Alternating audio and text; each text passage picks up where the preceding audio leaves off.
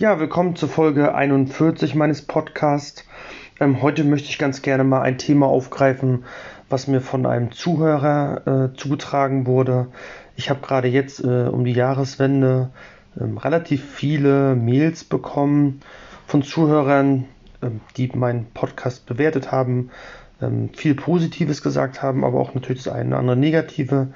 Darauf versuche ich natürlich jetzt zu arbeiten. Das tut mir auch leid, dass sich der eine oder andere auch mal gestört daran fühlt, dass ich zu viele Füllwörter benutze. Das will ich natürlich vermeiden. Also wir reden hier über M, M und so eine typischen klassischen Füllwörter. Das tut mir natürlich leid, wie gesagt, dass ich das mache, aber das mache ich natürlich nicht mit Absicht. Ähm, ich bin relativ unerfahren in dem Thema und ähm, dahergehend kommt das schon mal vor, dass ich auf sowas dann ähm, entsprechend nicht reagieren kann, weil es immer einfach drin ist im Körper. Ähm, ja, das tut mir leid. Ich werde versuchen dran zu denken. Ähm, äh, einer von den Teilnehmern hat mir auch einen kleinen Tipp gegeben, was ich machen soll. Da versuche ich mich jetzt mal dran zu halten und ich hoffe, das wird sich über die nächsten Folgen vielleicht etwas bessern. Ja, ähm, ein Teil dieser Mails, die ich bekommen habe, war halt auch, waren halt auch Empfehlungen, was sie gerne hören würden wollen. Und ähm, wie gesagt, ein Thema werde ich heute mal aufgreifen. Es geht mir nämlich um das Thema ähm, Zwischenvermietung. Oder der, der Kandidat oder der Teilnehmer, der mir da geschrieben hat, der sprach von gewerblicher Zwischenmiete, beziehungsweise man kann das eigentlich auch Untermiete nennen. Ähm, und darüber werde ich heute einfach mal sprechen. Bevor ich damit starte, nochmal einen kleinen Hinweis äh, am Rande fachlicher Natur. Alle von euch, die aktuell von einem Steuerberater betreut werden und mit 2019 noch nicht fertig sind, da gab es ja, also grundsätzlich müsste ja da die Steuererklärung ähm, abgeben. Früher war es mal der 31.12. Das wurde dann ähm, verändert auf, den, auf Ende Februar. Also sprich, weiß ich, 2019 wäre dann Ende Februar 2021 die Abgabefrist. Die wurde für Corona um einen Monat verlängert. Und jetzt gibt es sogar noch eine Verbesserung. Für 2019 wurde diese Frist mit Steuerberater sogar verlängert auf den 31.08.2021. Das heißt, ihr habt da nochmal richtig Zeit, aber ähm, ich selber bin kein Freund davon, das so lange liegen zu lassen, aber vielleicht hilft es dem einen oder anderen und das wollte ich an dieser Stelle nochmal genannt haben. Aber kommen wir mal zurück auf das eigentliche Thema Untervermietung bzw. Zwischenvermietung. Und da muss ich eingangs mal festhalten, ich beschäftige mich hier natürlich ausschließlich mit dem Thema Steuern. Also zivilrechtliche Fragen, ob diese Zwischenmiete überhaupt erlaubt ist, was da gegebenenfalls mit dem Vermieter ähm, vereinbart werden muss, ne? Ähm, was im Vertrag stehen muss, ob eine, eine Untervermietung erlaubt ist, ähm, das lasse ich hier mal außen vor, das, das müsst ihr im Zweifel woanders klären, weil mein Podcast beschäftigt sich mit Steuern. Wir unterstellen jetzt hier einfach mal, dass es erlaubt ist ähm, und so ist auch die ganze Folge jetzt aufgebaut. Ja, Eingangs möchte ich vielleicht nochmal auf das Thema eingehen, Gewerblichkeit. Ich habe dazu ja einen eigenen Podcast gemacht, wo ich wo ich darauf hingewiesen habe, dass das Thema Gewerblichkeit im Steuerrecht gegebenenfalls bei der Einkommensteuer und bei der Umsatzsteuer, das sind ja zwei Steuern, die ihr haben könnt, unterschiedlich zu behandeln sind. Ich will eigentlich hier nicht nochmal ins Detail gehen, ich werde an der einen oder anderen Stelle nochmal ganz, ganz kurz erklären, aber grundsätzlich verweise ich natürlich auf die eigene Podcast-Folge, die müsstet ihr euch dazu dann einfach mal anhören. Ähm, Warum nehme ich dieses Thema Gewerblichkeit hier nochmal mit auf? Naja, immer wenn wir im Thema Zwischenvermietung sind, ist ja meistens nicht unbedingt so ewig auf Dauer angelegt und oftmals ähm, kommen da auch noch weitere Vermietungselemente über die reine Wohnung zur Verfügungstellung hinzu, ähm, sodass man da über Gewerblichkeit auch nachdenken könnte und darum muss man das hier auch nennen. Und auch die Frage des Teilnehmers, der, die, der praktisch diesen Vorschlag an mich herangetragen hat, lässt darauf schließen, dass Gewerblichkeit vielleicht äh, ein Thema ist, weil er nannte das ja gewerbliche Untervermietung. Und äh, daher möchte ich hier nochmal drauf eingehen. Ähm, also, Erstes Thema Gewerblichkeit in Bezug auf die Gewerbesteuer beziehungsweise in Bezug auf die Ertragssteuern. Das heißt, Ertragssteuern im Normalfall ist ja die Einkommensteuer, die jeder von uns zahlt auf sein Einkommen, je nachdem, wo er das Einkommen herbezieht. Und wenn gewisse Voraussetzungen erfüllt sind, wie gesagt, habe ich in dem Podcast erklärt, ähm, dann könnte es sein, dass eine Gewerblichkeit vorliegt. Das ist zum Beispiel, wenn zum Beispiel so eine Art hotelähnlicher Betrieb vorliegt, dann könnte die Gewerbesteuer hinzukommen, neben der Einkommensteuer. Aber auch da beachtet bitte, bei dem jeweiligen Gewerbebetrieb habt ihr einen Freibetrag von 24.500. Das heißt, bis zu Gewinn bis 24.500 zahlt ihr überhaupt gar keine Gewerbesteuer. Äh, jetzt ist die Frage, ob man mit so einer Zwischen- oder auch Untervermietung überhaupt diese Grenze überschreitet. Wenn man sie überschreitet, ähm, fällt natürlich Gewerbesteuer an, aber die ist wiederum dann auch zum Großteil bei der Einkommensteuer anrechenbar, als so eine Art Vorauszahlung. Das heißt, auch das ist keine zusätzliche Belastung. Da wird das Wort Steuern einfach nur, also gibt man dem Wort Steuern einfach nur einen anderen Namen. Das heißt, ihr zahlt dann weniger Einkommensteuer, dafür zahlt ihr Gewerbesteuer. Anrechenbar bis 400 Prozent, auch das habe ich ja schon mal separat erklärt. Das waren früher mal 380 Prozent, nicht wundern, aktuell sind es 400 Prozent. Wenn ihr darüber hinauskommt, dann seid ihr natürlich effektiv in der äh, Gewerbesteuerbelastung drin, aber ich glaube, für das Gros meiner Zuhörer ähm, trifft das hier nicht zu. Was kein Thema ist, und das ist eigentlich das, wovor viele eigentlich wiederum bei der Gewerblichkeit Angst haben, wenn ihr zu dem Thema Gewerblichkeit normalerweise kommt, ja, die Gewerbesteuer ist für euch ein Riesenproblem, aber was ist noch ein Problem? Ja, wir reden dann am Ende von Betriebsvermögen. Und Betriebsvermögen ist immer steuerverhaftet. Das heißt, wenn ihr ein entsprechendes Objekt nach mehr als ähm, zehn Jahren verkauft, ist das halt nicht steuerfrei, sondern die Gewinne sind auch nach zehn Jahren immer noch steuerpflichtig. Dieses Thema haben wir aus meiner Sicht hier gar nicht, weil wir ja im Normalfall ähm, bei der Zwischenvermietung, wie ich sie jetzt hier erklären will, von einer angemieteten Wohnung ausgehen. Das heißt, wir haben überhaupt gar kein Wirtschaftsgut, was irgendwie stille Reserven aufbauen kann. Ähm, also ist dieses Thema, wovor man oftmals Angst hat, hier überhaupt äh, äh, gar nicht zu berücksichtigen, ist zumindest meine Meinung. Was natürlich ein Thema sein kann bei Gewerblichkeit, ist, dass noch so andere Sachen dazukommen, wie IHK etc. Aber wie gesagt, das sind auch wieder außersteuerliche Themen, die muss man aber gegebenenfalls ähm, auf dem Schirm haben. Das war jetzt nochmal kurz und knapp erklärt, das Thema Gewerblichkeit bei Einkommensteuern, was es für Konsequenzen hat. Wie gesagt, ihr müsst dafür so eine Art ähm, Gewerbe, äh, äh, Hotel ähnlichen Betrieb haben. Was das ist, werde ich nachher nochmal an einer anderen Stelle kurz erklären. Was war Gewerblichkeit beim Thema Umsatzsteuer? Auch wenn man da nicht unbedingt von Gewerblichkeit redet, da habe ich eine extra, äh, in der extra Folge auch explizit darauf hingewiesen, dass man da vielleicht nicht unbedingt von Gewerblichkeit redet, sondern eher von Unternehmerschaft oder Unternehmertum oder und, und ja, so kann man es eigentlich der Umsatzsteuer nennen, weil das sind die Fachbegriffe. Auch da ist es so, wenn ihr jetzt wirklich in das Thema, ich bleibe jetzt mal trotzdem bei dem Wort gewerblich, in Anführungsstrichen, wenn ihr in die umsatzsteuerliche Gewerblichkeit reinkommt, ähm, dass ihr diesen, ich sag mal, ich nenne das mal diese, die, die Besonderheit der Kleinunternehmerregelung wählen könnt und diesen in Anführungsstrichen Freibetrag, den ihr da habt, von 22.000 Euro, auch dazu führen, dass ihr mit der Umsatzsteuer im Zweifel gar nichts zu tun habt. Ja, also ihr könnt euch da dann für die Kleinunternehmerregelung entscheiden. Das heißt, ihr seid nicht in der Umsatzbesteuerung drin, könnt natürlich aus den Eingangsrechnungen auch keine Vorsteuer ziehen. Aber das mag in dem Fall ja Sinn machen, ähm, weil an der normalen Umsatzbesteuerung hängen ja noch andere Pflichten wie, weiß ich, Steuerdeklarationspflichten etc. Beachtet aber bitte, bei den 22.000 gelten alle eure Einkünfte, die ihr ähm, im Sinne der Umsatzsteuer ähm, vereinnahmt. Das heißt, wenn ihr auch noch einen Einzelbetrieb zum Beispiel habt ähm, oder eine freiberufliche Tätigkeit äh, und da fällt auch Umsatzsteuer an, dann fällt das in diese Grenze mit rein. Das heißt, vielleicht seid ihr bei dieser Wahl, die Kleinunternehmerregeln äh, wählen zu können, gar nicht drin, weil ihr eh schon eine Selbstständigkeit laufen habt, wo ihr die Grenzen überschreitet. Wenn das der Fall wäre, dann seid ihr ganz normal in der 7%igen Versteuerung drin, also nicht bei 19, das ist schon mal ein Vorteil. Aber ihr habt natürlich, was ich schon mal eingangs gesagt habe, auch keinen Vorsteuerabzug. Ganz wichtig ist eigentlich, was man hier mal nennen muss, und das gilt auch oder explizit aus meiner Sicht bei der, bei der Zwischenvermietung oder bei der, bei der Untervermietung. Ähm, Steuerrecht geht immer von einer gewissen Nachhaltigkeit aus. Also wenn ihr etwas nur einmal macht und das auch nicht auf Dauer angelegt ist, dann seid ihr aus meiner Sicht weder im Thema Einkommensteuer noch im Thema ähm, Umsatzsteuer. Jetzt ist natürlich die Frage, was ist nachhaltig, was ist auf Dauer angelegt. Ähm, ich könnte jetzt ja sagen, ich habe mal einmalig meine Wohnung vermietet, weil ich irgendwie ein Auslandssemester gemacht habe oder mal zwei Monate weg war, beruflich, was auch immer. Und jetzt habe ich einmalig das Ganze vermietet und jetzt kommt auch ein Gewinn raus. Ich meine, bei Verlust würden wir eh nicht drüber nachdenken, ne? Aber jetzt kommt tatsächlich ein Gewinn raus. Dann könnte man natürlich ähm, mit der Argumentation kommen und sagen, das ist hier nicht nachhaltig, das ist nicht auf Dauer angelegt, dieser Gewinn ist nicht zu versteuern. Das kann man natürlich probieren. Ich bin der Meinung, das sollte man auch in der Steuererklärung äh, probieren. Meine Empfehlung ist, äh, deklariert es offen, also setzt es an, seid transparent, stellt auch die Zahlen dar, stellt auch den Überschuss oder den Gewinn dar, aber schreibt dann entsprechend hin, dass das nicht nachhaltig ist und aus eurer Sicht nicht anzusetzen ist. Dann habt ihr zumindest dem Finanzamt das nicht verheimlicht. Das Finanzamt kann sich ein Urteil darüber bilden und wenn sie dann mit euch mitgehen, dann seid ihr auf jeden Fall sicher. Also das ist immer das, was ich eigentlich wo, wo ich tendenziell äh, zu tendiere, so bei so kritischen Themen mit dem Finanzamt in Kommunikation zu treten. Jetzt ist natürlich die Frage, was ist nachhaltig? Ich muss jetzt für drei Jahre mal in eine andere Stadt und komme dann wieder. Ist, ist, ist das noch einmalig, nur weil ich mal das einmal für drei Jahre vermieten muss?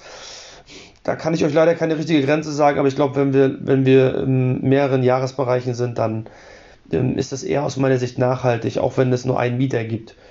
Ähm, aber wie gesagt, bei so ganz kurzen Zeitraum und wenn es wirklich nur einmal war und das ist auch alles, kann man auch alles offen nachweisen, dann, ähm, dann glaube ich, dann seid ihr da auf der sicheren Seite. Aber wie gesagt, seid da gegebenenfalls gegenüber dem Finanzamt transparent. So, was muss man wissen? Ich komme mal zurück zu dem Thema Einkommensteuer, weil das ist eigentlich das Thema, was hauptsächlich bei der Zwischen- oder bei der Untervermietung betroffen ist. Viele ignorieren das Thema ja. Die vermieten vielleicht eins ihrer Zimmer in ihrer Wohnung unter und ähm, denken über das Thema Einkommensteuer überhaupt nicht nach. Solange ihr unter 520 Euro Einnahmen im Jahr seid, und es handelt sich um eigen, eine eigengenutzte Wohnung oder ein eigengenutztes Haus. Darunter fallen natürlich auch logischerweise angemietete ähm, Wohnungen, das ist, wird explizit klargestellt. Und ihr bleibt halt, wie gesagt, unter 520 Euro Einnahmen, ähm, ist das Ganze auch nicht zu versteuern. Das heißt, da seid ihr auf der sicheren Seite. Bedenkt bitte, das ist kein Freibetrag. Also die, wenn ihr über die 520 Euro hinaus seid, dann seid ihr mit allen da steuerpflichtig. Ähm, ihr könnt nicht sagen, okay, 520 bleiben immer steuerfrei. Nein, das ist einfach nur so eine Art Nicht-Aufgriffsgrenze. Die gibt es auch noch gar nicht so lange. Die wurde in die, ähm, ich glaube, die stehen in den Einkommensteuerrichtlinien, da wurden die mit eingeführt.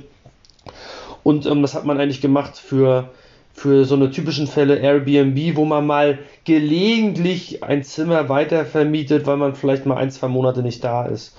Und um da den Verwaltungs Aufwand sowohl für die Steuerpflichtigen als auch natürlich fürs Finanzamt, weil dadurch würden ja mehr, viel, viel mehr Steuererklärungen beim Finanzamt eingehen, ähm, zu erleichtern bzw. zu verringern, hat man aus meiner Sicht diese Grenze eingeführt.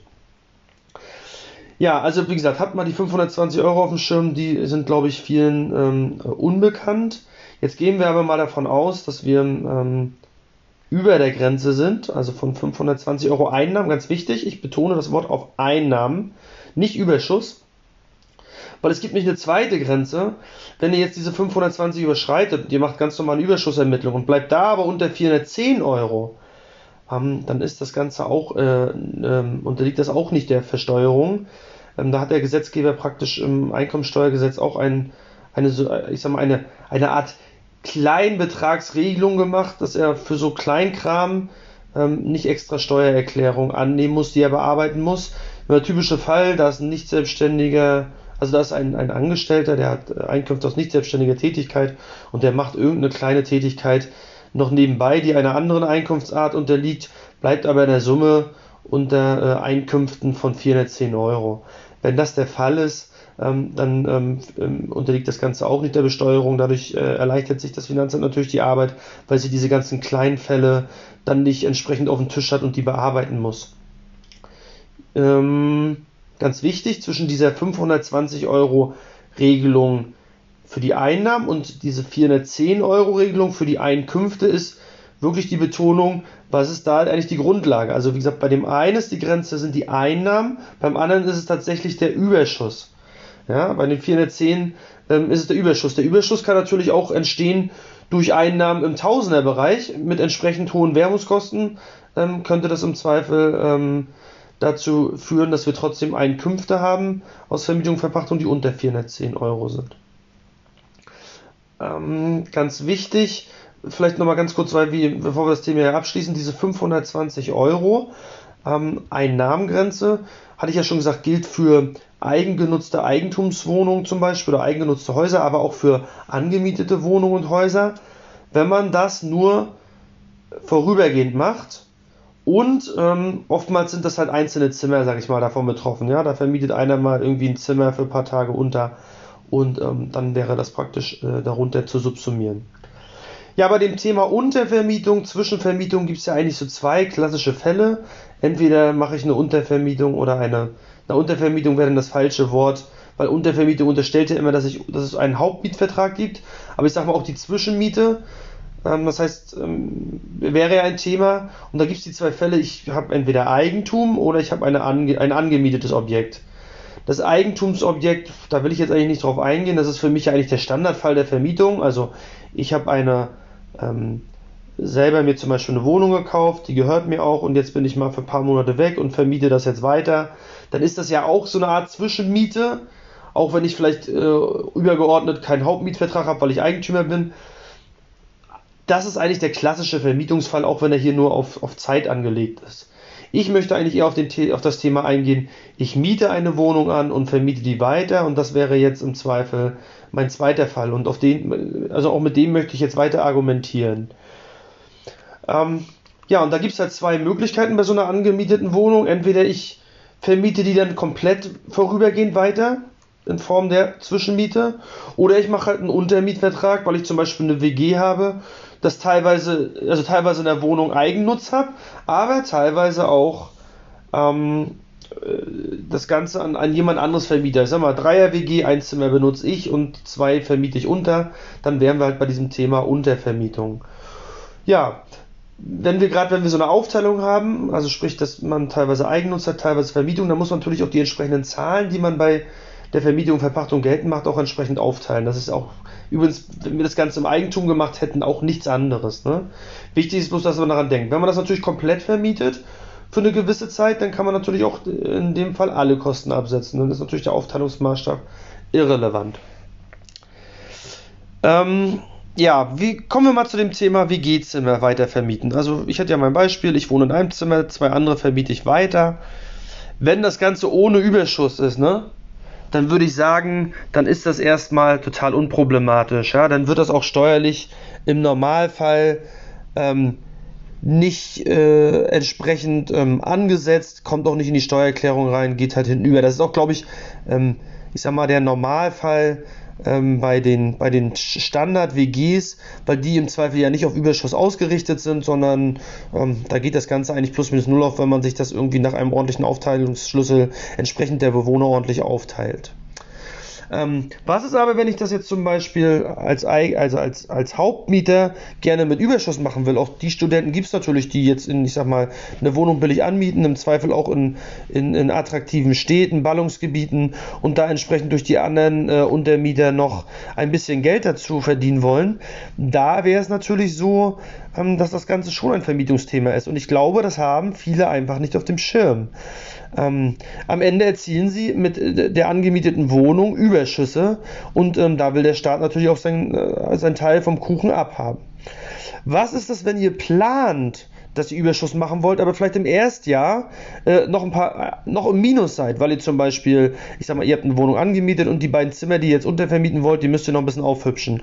Und da kommt ihr vielleicht im ersten Jahr, weil ihr vielleicht erst am Jahresende mietet und jetzt noch ein bisschen Instandhaltung im November, Dezember macht, zum Minus dann ist dieses Minus natürlich auch bei der Steuererklärung ansetzbar als, ich sag mal, als Verlust. Ähm, Voraussetzung ist, ihr wollt auch wirklich langfristig Überschüsse erzielen und könnt das entsprechend auch dem Finanzamt glaubhaft machen. Ja, also das wäre jetzt ein Fall, wo wir zwar ein Minus haben, aber gegebenenfalls dieses Minus sogar ansetzen können. Also anders als der Fall, wo wir immer ein Minus haben. Ähm, hier planen wir ja auf Dauer äh, ein Plus zu erzielen und da kann man dann das entsprechend als vorweggenommene ähm, Werbungskosten ansetzen. Wichtig ist hier natürlich, dass ihr diesen Werbungskostenüberschuss, den ihr in dem Fall im ersten Jahr habt, natürlich gut begründet und ähm, dass, dass der Ansatz auch entsprechend gewollt ist und dann ähm, sollte man versuchen, dem Finanzamt das so gut zu deklarieren, dass es auch durchgeht. Im Zweifel wird es dann vorläufig festgesetzt und man kann das Ganze dann unterstreichen, indem man die Folgesteuererklärung abgibt, wo man dann die erstmaligen Überschüsse darstellt und ich glaube, spätestens dann müsste es auch durchgehen was haben wir eigentlich, ähm, also vielleicht nochmal dieses Thema Airbnb. Das ist ja eigentlich von, das ist ja eigentlich auch dafür gemacht. Also für die typische Zwischenmiete war das mal angelegt. Zumindest habe ich das so in Erinnerung. Ja, mittlerweile ist das ja eher so ein Ferienwohnungsvermietungsportal, habe ich das Gefühl. Ähm, aber eigentlich war es ja mal dafür angelegt, äh, Wohnraum zur Verfügung zu stellen, der, der grundsätzlich zwar jemanden ähm, gehört in Form von Eigentum oder Miete, aber der zwischenzeitlich auch einfach mal frei ist. Und dafür war diese Plattform, glaube ich, mal aufgesetzt. Bei Airbnb müsst ihr natürlich aufpassen, da habt ihr im Normalfall verhältnismäßig hohe Einnahmen, bezogen auf einen relativ kurzen Zeitraum Vermietung. Und die Kosten dürft ihr im Zweifel nur anteilig ansetzen. Also nehmen wir ein Beispiel. Ihr habt jetzt ähm, eine Wohnung und jetzt wollt ihr gerne, äh, müsst ihr für ein halbes Jahr weg und in dem halben Jahr vermietet ihr das Ganze über Airbnb. Und wir unterstellen jetzt einfach mal, dass wir ähm, schon in der nachhaltigen Vermietung sind, die auf Dauer angelegt ist. Und jetzt vermietet ihr das Ganze, sagen wir mal, für sechs, sieben, acht Monate. Das Ganze ist auch steuerpflichtig. Jetzt denken viele, ja, mein Gott, ich, ich hole ja einfach nur meine Miete wieder rein. Oftmals ist aber so, dass diese Airbnb-Miete höher ist als die Eingangsmiete, die ihr eigentlich dem eigentlichen Vermieter, von dem ihr die Wohnung äh, gemietet habt, bezahlen müsst. Und jetzt könnt ihr natürlich nicht die ganzen Kosten fürs Jahr ansetzen, sondern nur für diese sechs, sieben, acht Monate, je nachdem, wie lange Airbnb läuft. Vielleicht auch ein, zwei Monate mehr, weil ihr ähm, euch schon vorher entschlossen habt, Airbnb zu machen und vielleicht auch schon ein, zwei Monate vorher in die Vermarktung des Zimmers gegangen seid, dann könnt ihr natürlich auch vorgelagert noch ein, zwei Monate gut vertreten beim Finanzamt. Aber grundsätzlich werdet ihr nicht das ganze Jahr ansetzen können. Und weil diese Mieten, die ihr bei Airbnb nehmt, verhältnismäßig hoch sind im, im, im, Verhältnis zum eigentlichen Mietvertrag, kann es sein, dass ihr da auch zum Überschuss kommt und das Ganze bei der Steuererklärung anzusetzen ist. Gebt ihr natürlich im Rahmen von Airbnb nur ihre, eure eigentliche Miete weiter, dann ähm, sehe ich das Ganze wieder eher als unproblematisch, wenn das auf Dauer ähm, als Minus ausgelegt ist. Wenn da natürlich Schwankungen sind, dass immer mal eine Zeit lang Minus mal Plus ist, dann ist das wieder ein Argument dafür, dass es Einkünfte aus Vermietung, Verpachtung sind, die ihr dann ähm, entsprechend auch ähm, beim Finanzamt anmelden müsst. Ja, also ähm, es kommt immer so ein bisschen drauf an, ähm, ist da eine Einnahmeerzielungsabsicht oder ist da keine auf Dauer. Worauf müsst ihr noch achten, wenn ihr jetzt natürlich kein Airbnb habt, sondern normale WG, ne? Und ähm, da ist auch ein Zimmer, wird da langfristig vermietet, also ähm, für, für vielleicht ein Jahr oder auch unbefristet, dann ist, brauchen wir natürlich da über Gewerblichkeit oder nicht nachdenken. Dann ist das meistens langfristig, das heißt, wir sind nicht im Umsatzsteuerthema, wir sind auch meistens nicht im gewerblichen Thema. Dann ist das ein Standardfall von Vermietung und Verpachtung, wenn wir das Ganze mit Überschusserzielungsabsicht machen, also sprich äh, nicht immer nur Verluste haben, ähm, dann müsst ihr, wie gesagt, auch bei dieser WG-Geschichte bitte daran denken, dass das ein Einkommensteuerthema wird. Immer unter der Prämisse der ähm, Wertgrenzen, die ich euch vor, natürlich vorhin genannt habe. Ne? Bei Airbnb kann das Ganze natürlich aus Sicht der Einkommensteuer vielleicht schon mal gewerblich werden. Also ich bin jetzt wieder bei der Einkommensteuer, ich bin nicht bei der Umsatzsteuer, weil, das hatte ich ja eingangs erwähnt, da wollte ich nochmal drauf eingehen, wenn wir so eine Art hotelähnlichen Betrieb haben. Wenn wir nur eine Endreinigung mit anbieten und vielleicht noch ein paar Handtücher, dann ist das Ganze unproblematisch. Das ist aus meiner Sicht auch schon entschieden ähm, höchstrichterlich, dass wir dann noch nicht in der Gewerblichkeit sind. Kommen aber Zusatzelemente dazu, zum Beispiel ihr präsentiert da jeden Morgen Frühstück oder habt da noch so einen halben Room-Service oder macht vielleicht täglich eine Reinigung oder ähm, stellt sogar noch Personal oder euch selbst zur Verfügung und macht so eine halbe Rezeption da. Könnt vielleicht auch eine kurzfristige äh, Anmietung jederzeit ermöglichen oder arbeitet mit sowas wie Schüs Schlüsselkey. Ähm, dann könnten wir gegebenenfalls in der Problematik Hotel ähnlich sein. Ich sage nicht, dass, wenn ihr eins dieser Sachen, die ich gerade genannt habe, anwendet, dass ihr dann schon drin seid. Aber die Vielzahl dieser ganzen Argumente, was eigentlich noch zur Hotel ähnlich führen könnte, wenn ihr davon ein paar mehr Sachen erfüllt, dann müsst ihr natürlich noch viel, viel mehr über das Thema Hotel ähnlich nachdenken. Und dann seid ihr im Zweifel in der Gewerblichkeit. Wie gesagt, mit dem Risiko, dass Gewerbesteuer anfällt, aber nur über einen Freibetrag von 24.500. Und dann wird es auch noch zu 400% darüber hinaus angerechnet bei der Einkommensteuer, auch nicht schlimm. Es entstehen keine stille Reserven, weil wir, wie gesagt, über angemietete Objekte reden und somit gar kein Objekt haben, wo wir stille Reserven ansammeln können. Einziger Nachteil ist vielleicht, ähm, dass wir im Zweifel außersteuerliche Themen haben, ähm, die bei der Gewerblichkeit zu zusätzlichen Kosten führen, wie IHK-Beitrag etc. Airbnb stellt natürlich auch äh, die Frage, äh, nicht nur zur Gewerblichkeit bei der Einkommensteuer, wie gesagt, was ich gerade gesagt habe, sondern auch Umsatzsteuer. Und da, wie gesagt, verweise ich auch wieder auf meinen äh, Podcast, den ich dazu schon erstellt habe. Da ist wieder ganz wichtig, wie lange wird vermietet, also die typische ähm, ähm, sechs Monatsdauer, also sprich, ist es kurzfristig oder ist es nicht kurzfristig. Ähm, an dieser Stelle wollte ich eigentlich nochmal darauf eingehen, ähm, wann haben wir im Zweifel überhaupt ähm, das Thema, dass Steuern anfallen könnten? Ja, also wenn wir bei diesen 520 Euro Einnahmen sind, hatte ich ja schon gesagt, da fallen keine Steuern an, weil da gibt es diese Vereinfachungsregelung, dass man es nicht entsprechend ansetzen muss. Wenn wir zum Beispiel Student sind, kein großes eigenes Einkommen haben und jetzt aber mit so einer angemieteten großen Wohnung, sagen wir mal, ich miete da irgendwie eine Fünfraumwohnung an, habe ein Zimmer selber, vier vermiete ich weiter und das mache ich noch schön in einer höherpreisigen Gestaltung und komme jetzt dazu, dass ich mit jedem ähm, mit jedem einzelnen Zimmer vielleicht nochmal 100, 150 Euro Überschuss erwirtschafte und so praktisch mein eigenes Studentenleben finanzieren kann dann ist das natürlich grundsätzlich, jetzt sind das erstmal Einkünfte aus Vermietung und Verpachtung, die auch zu versteuern sind. Aber wenn ich sonst als Student kein weiteres Einkommen habe, dann bin ich ja weiterhin unter dem Grundfreibetrag. Auch dazu habe ich mal eine eigene Podcast-Folge gemacht. Das heißt, ich bin unter diesem, ich nenne das mal steuerliches Existenzminimum, bis zu, wo ich bis zu einer gewissen Grenze, jetzt sagen wir mal, ich habe die genaue Zahl jetzt gerade nicht im Kopf, sagen wir mal 9.000 bis 10.000 Euro ungefähr, äh, überhaupt gar keine Steuern zahle. Das heißt, selbst wenn ich mit meiner Vermietung dann 6.000, 7.000 Euro Gewinn mache, oder Überschuss muss ich ja hier fachlich eher richtig sagen, dann ähm, wäre das vielleicht bei jedem anderen, der noch sonstiges Einkommen hat, äh, mit, einer, mit einer höheren Steuerbelastung verbunden. Bei dem Student, der sonst weiter nichts hat, natürlich nicht. Ähm, trotzdem bin ich der Meinung, dass man das entsprechend beim Finanzamt deklarieren muss, also eine Steuererklärung abgeben muss und ähm, dann entsprechend eine Nullfestsetzung von. Weil grundsätzlich sind das Einkünfte, die man nachweisen muss. Ähm, aber da bin ich, glaube, würde ich jetzt aktuell die Meinung vertreten, dass man auch ähm, diesen Fall beim Finanzamt erklären muss ähm, und nachweisen muss, dass die Einkünfte entsprechend so und so hoch sind, aber unter dem Grundfreibetrag bleiben. Wenn wir natürlich ähm, den klassischen Studenten haben, der einfach nur seine Kosten weitergibt, dann werden wir im Normalfall im Plus-Minus-Null- oder Verlustbereich sein. Wenn das auch noch langfristig ohne Schwankungen ähm, vorliegt, dann ähm, brauchen wir, wie gesagt, über das Thema gar nicht nachdenken. Jetzt ist noch die Frage, was kann eigentlich am Ende abgesetzt werden? Das Thema Abschreibung haben wir natürlich hier im Normalfall nicht. Ich bin ja bei meinem Standardfall, ich miete eine Wohnung an, um sie zwischen oder unter zu vermieten. Dafür haben wir natürlich als Kosten die Eingangsmiete, ja, also die Eingangswarmmiete inklusive Nachzahlung und Erstattung von Vorjahren. Auch hier gilt wieder Zu- und Abflussprinzip. Hinzu kommt vielleicht noch Strom, Internet, Hausratversicherung, vielleicht noch Möbel.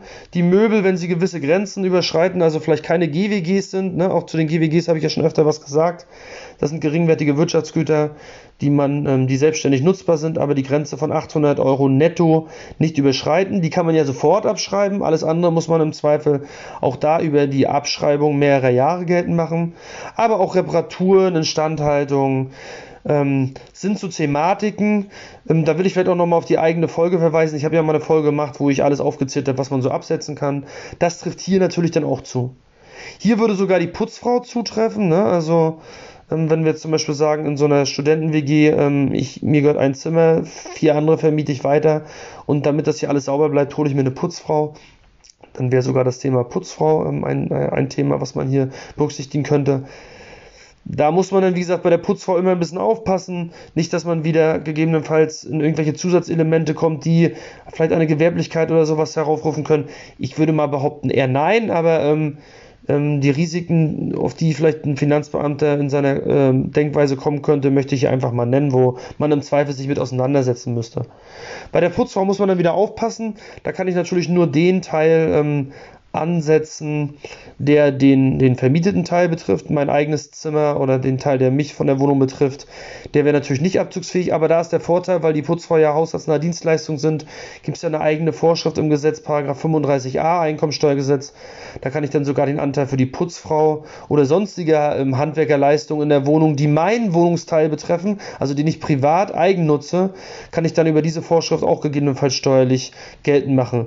Wichtig ist da dann nur, dass das Ganze ähm, entsprechend mit Rechnung und unbar erfolgt, also dass ich das nicht äh, bar bezahle, sondern ähm, die ähm, Regelungen, die bei haushaltsnahen Dienstleistungen und Handwerkerrechnungen gelten, auch entsprechend ähm, berücksichtige. Jetzt ist noch vielleicht noch mal eine kleine Frage zu klären. Wie kann ich dann diese Kosten, die ich jetzt alle genannt habe, absetzen? Also kann ich die voll absetzen oder nur anteilig? Da ist ganz wichtig, alles, was man direkt zuordnen kann, also was direkt auf das entsprechende Zimmer entfällt, das sind zum Beispiel die Möbel, die da drin stehen oder irgendwelche Portalgebühren bei Airbnb, Booking.com etc. Die kann ich natürlich voll absetzen, die haben nur mit der Vermietung zu tun. Alles, was so restlich in der Wohnung ist, muss man ähm, entsprechend prozentual aufteilen. Ähm, das macht man im Normalfall so, dass man guckt, okay, wie viel hat die Wohnung insgesamt an Quadratmeter und wie viele Einzelzimmer sind jetzt vermietet. Da nimmt man ein ganz normales Verhältnis der Quadratmeterzahlen und dann muss man natürlich noch über die Gemeinschaftsflächen wie Küche, Bad, Flur etc. nachdenken. Da könnte man natürlich auch auf die Idee kommen, das prozentual zu machen, was ich jetzt auch nicht abwegig finde. Da gibt es aber meines Erachtens BFH-Rechtsprechung, dass man da das Ganze dann eher nach Personenanzahl aufteilt. Ähm, auch das sollte man auf dem Schirm haben. Ähm, ja, also das ist halt äh, das, was man in, in, bezüglich der Aufteilung wissen sollte, berücksichtigen müsste. Was ist dann eigentlich, wenn Leerstandskosten äh, anfallen? Also sprich, ich mache Zwischenvermietung, ähm, der zieht aus und da kommt aber nochmal neuer, also ich gehe da nicht wieder selber rein oder das Zimmer wird dauer zwischenvermietet ähm, und da gibt es dann zwischendurch äh, Leerstandzeiten. Wenn ihr nachweisen könnt oder das glaubhaft macht, dass ihr das Zimmer zwischendurch selber nicht genutzt habt und zusätzlich noch das Zimmer wieder am Markt angeboten habt durch Anzeigen, eBay Kleinanzeigen, äh, Immo Scout etc. Also ihr müsst das plausibel dem Finanzamt äh, darstellen, dass ihr äh, an, der, an der weiteren Vermietung äh, interessiert wart, dann könnt ihr auch diese Leerstandszeiten entsprechend, die auf das Zimmer anfallen, äh, absetzen. Ja, auch das vergessen viele, äh, sollte man aber auf dem Schirm haben. Als kleiner abschließender Hinweis, denkt bitte daran, die Vermieterportale melden mittlerweile Werte ähm, an das Finanzamt. Ähm, das heißt, ähm, wenn ihr jetzt äh, zum Beispiel bei Airbnb oder so aktiv seid, dann ähm, kann es auch sein, dass das Finanzamt viele Jahre rückwirkend auf euch zukommt und den entsprechenden Steuerfall nochmal aufmacht und dann diese Einnahmen, die ihr da bisher nicht versteuert habt, entsprechend ansetzt. Dann seid ihr im Zweifel in der, in der Problematik drin der Steuerhinterziehung. Das heißt, das kann das Finanzamt auch sehr, sehr viele Jahre, also bis zu zehn Jahre, rückwirkend euren Steuerfall noch aufmachen. Und das Problem, was ich eigentlich immer sehe, ist, ähm, wenn das Finanzamt das Thema Steuerhinterziehung aufmacht, dann ist auch gleich, kommt auch gleich die zivilrechtlich, strafrechtliche Frage der Steuerhinterziehung. Ähm, die wird dann oftmals mit aufgemacht und ähm, dann seid ihr da auch in, in, in einem strafrechtlichen Aspekt. Ähm, das sollte man halt ähm, auf dem Schirm haben. Gerade diese Themen Airbnb fallen da aus meiner Sicht ein bisschen eher auf. Ob da jetzt der Student auffällt, der ähm, einen kleinen Überschuss bei der Weitervermietung macht und ein paar hundert Euro im Jahr damit extra verdient, äh, mag ich zu bezweifeln. Trotzdem muss ich an dieser Stelle Hinweis geben, auch diese Fälle sind entsprechend beim Finanzamt offen zu legen. Ähm, und wenn dann Steuern anfallen, sind die auch zu bezahlen, auch wenn man das nicht gerne hört. Ich denke, ich habe meinen Auftrag erfüllt. Ähm, ich hoffe, der Kollege, der mir die Frage geschickt hat, ist äh, mit der Vielzahl der Informationen zufrieden. Alle anderen hoffentlich auch. Und dann hören wir uns bei der nächsten Folge.